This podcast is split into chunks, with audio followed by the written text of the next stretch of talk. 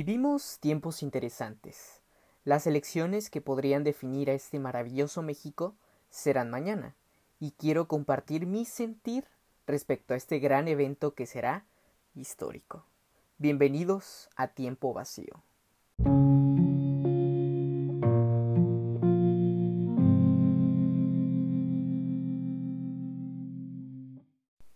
En primera instancia quisiera decirles que no duden en acudir el domingo 6 de junio a votar. Lo veo sumamente necesario por el simple hecho de ser una de las elecciones del México moderno que defina por completo al país otra vez. Es por ello que tenemos la fortuna de vivir aquella fiesta de la democracia de la que tanto hablan los políticos, que se trata meramente de echar la moneda al aire para saber quién va a ser el que nos saque de quicio y nos tenga contra la pared por las decisiones que ellos tomen al momento de estar o en una curul o en su respectivo palacio municipal para los siguientes tres o seis años. Lo digo de antemano. En su mayoría los políticos me decepcionan porque no realizan el trabajo que deberían, y me enerva saber que tengo que escoger actualmente al menos peor. Ello indica que estamos en una suma crisis política y social, ya que la situación no debería ser así.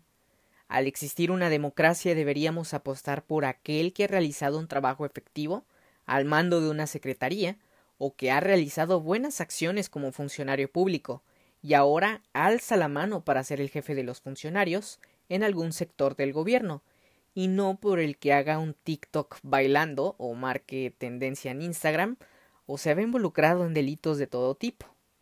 En 2018 fui funcionario de casilla por voluntad propia, y estoy orgulloso de decirlo. Creo que no todos tenemos esa oportunidad y ese valor cívico de salir al quite por el país, por tu colonia y porque se realice el proceso electoral en tu sección. Desgraciadamente, de la misma forma me siento avergonzado porque ese día también noté la dura realidad que vivimos en los tiempos del PRI de Peña Nieto, y que ahora, gracias a ello, estamos en una profunda división social que enfatiza el actual presidente del país, en donde es del diario escuchar de aquellos fifís y aquellos chairos que ha creado el presidente, a partir de un justificado problema que tiene nuestra sociedad. A partir de ello, López Obrador invita a diario vivir entre esos dimes y diretes, con dos grupos que se odian mutuamente a partir de su ingreso a la presidencia. Nada de eso nos beneficia ante lo que ocurra el día de mañana, por el hecho de que aquellos que son ciertamente nuestros compatriotas nos tienen cierto enojo, dependiendo en qué bando te identifiquen al momento de emitir una opinión. Y ahí radica lo peor. No debería ser así.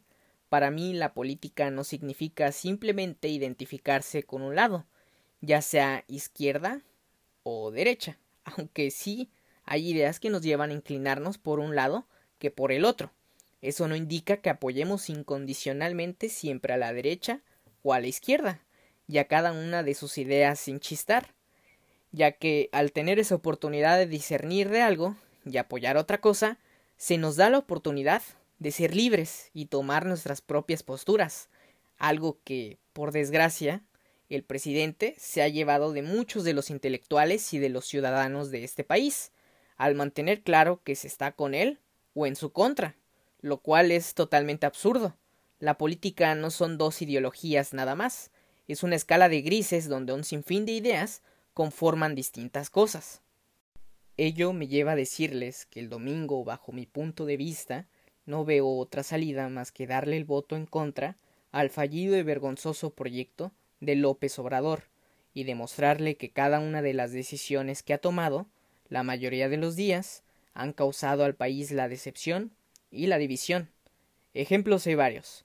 Dejar sin guarderías a las mamás, no abastecer a los niños con cáncer con medicinas y quimioterapias, darle la espalda a las mujeres que exigen justicia y seguridad, dejar a un lado proyectos con energías limpias que garanticen que el país sea parte del futuro o que al menos tenga uno, burlarse de las masacres en público, no escuchar las opiniones y en su caso incluso criticarlas al punto de decir que todos están mal, excepto él, pero sobre todo no prestarle la debida atención al tema de la pandemia, provocando una crisis en general, aumentando la pobreza y que las cifras de muertes por COVID-19 aumenten, y no querer brindarle vacunas al sector privado de médicos, así como no tener una política clara en materia de seguridad, ya que seguimos la máxima, abrazos, no balazos.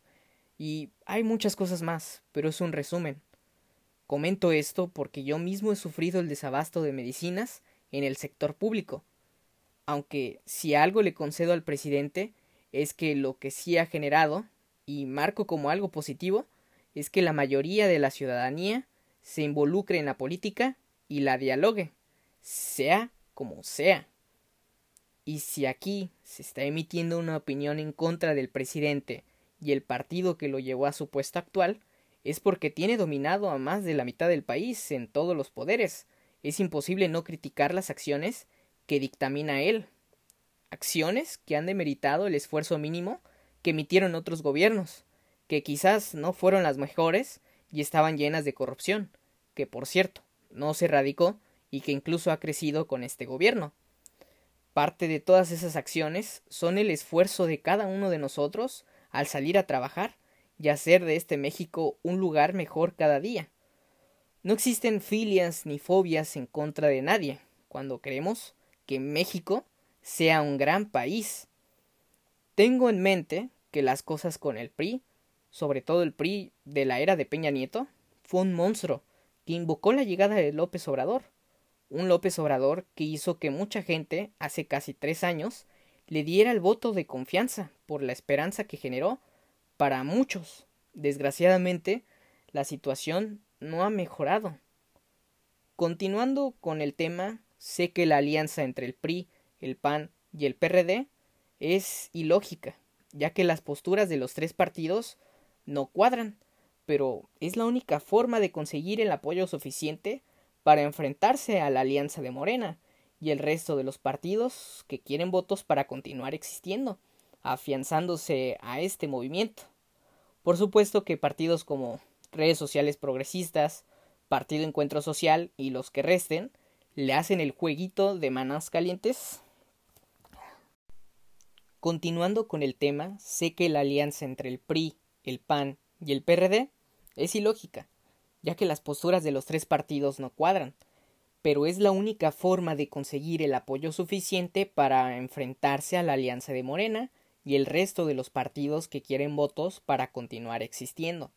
Afianzándose a este movimiento, por supuesto que partidos como redes sociales progresistas, Partido Encuentro Social y los que resten le hacen el juego de manos calientes al partido que gobierna actualmente, Morena con Movimiento Ciudadano pasa exactamente lo mismo.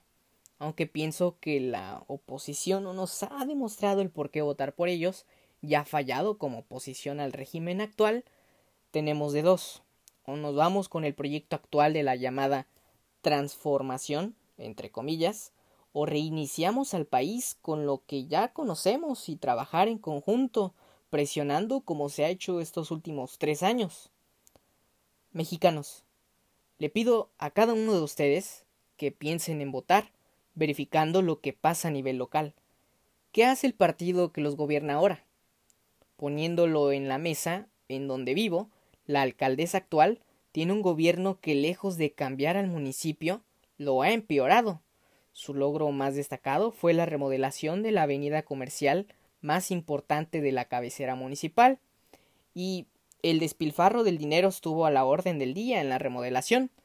Además, la obra no ha beneficiado a la ciudad como se preveía. Dejo claro que tuvo más obras, pero que han sido por orden federal y que, al contrario, pienso que podrían beneficiar al lado sur de mi ciudad, por lo que yo mismo he visto, pero está aún sobre la mesa. Al menos es algo positivo dentro de lo que cabe es notorio que en materia de seguridad, en mi municipio, esta llegó con el PAN, pero de acuerdo con el proyecto de Nación de Morena, este municipio no ha hecho nada, nada por detenerlo. Desgraciadamente el PAN, a nivel estatal, no sabe cómo tratar la situación de igual forma, y se siguen órdenes desde arriba. De esta toma de decisiones, las fuerzas federales que se han desplegado por mandato del presidente no han funcionado. Y sé que es un revoltijo en ocasiones, pero todo esto lo dejo a su reflexión. Y les pido que, por favor, no se dejen engañar, cuestionen lo que quieren votar, verifiquen quiénes son los perfiles por los cuales se va a votar, las acciones que han realizado todas estas personas que quieren su voto y qué rayos han hecho durante el transcurso de su vida pública. Dejemos de pensar que alguien nos va a salvar como muchos lo pensaron en 2018. Nadie lo hará. No va a llegar una figura mesiánica a decirnos qué hacer y cómo hacer cosas para mejorar. Nosotros debemos hacerlo como sociedad. Dejemos esos pensamientos esperando que un hombre venga de nuevo, trayendo la paz y prosperidad prometida, como lo creyeron nuestros antepasados con la venida del Quetzalcoatl o Kukulcán. Con todo respeto a las culturas, pero no mamen, ya no es el momento, ya no es la ocasión para ir con ese tipo de ideas. No va a pasar. Ni siquiera a los gringos les interesa el desmadre que tenemos en México salvo que les afecte a sus intereses actuales o futuros, y sobre todo, como bien sabemos, económicos. Así que la tarea es clara para este fin de semana investigar los perfiles de los candidatos, identificar al mejor y ejercer nuestro derecho al voto haciéndolo de manera consciente. Podemos discernir en partidos y posturas, pero vayan a votar por quien creen que les pueda beneficiar. No echemos en saco roto que por ahora tenemos la oportunidad de elegir. Mañana, quién sabe. Abusados. Seamos respetuosos del proceso. No caigan en las noticias falsas. Tenemos la tecnología a nuestra disposición, como para creer en espejitos como las grabaciones de voz que nos envíen por el WhatsApp, o lo que diga el vecino. Entren a Google, lean un medio serio o busquen directamente a la fuente afectada. Por ejemplo, el INE o el partido que esté inmiscuido en la noticia falsa. Investiguemos, de favor, y de una vez les digo, antes de querer anular su voto o pensar en no acudir a votar, piénsenlo dos veces. En ocasiones ese grupo de ciudadanos es el que más se queja y es irónico porque no opta por tomar una opción real. Hay que tomar partido y saber que tenemos parte y responsabilidad por lo que votamos seguido el proceso electoral, verificar qué hace la persona por la que vote, presionar, interesarnos más en política y en las decisiones gubernamentales. Esa debe de ser la tarea a realizar a partir de ahora. Solo así México va a mejorar. Usen cubrebocas cuando acudan a las urnas y por favor demostremos la calidad de ciudadanos que tiene este país siguiendo un marco de civilidad y respeto cuando llegue el momento.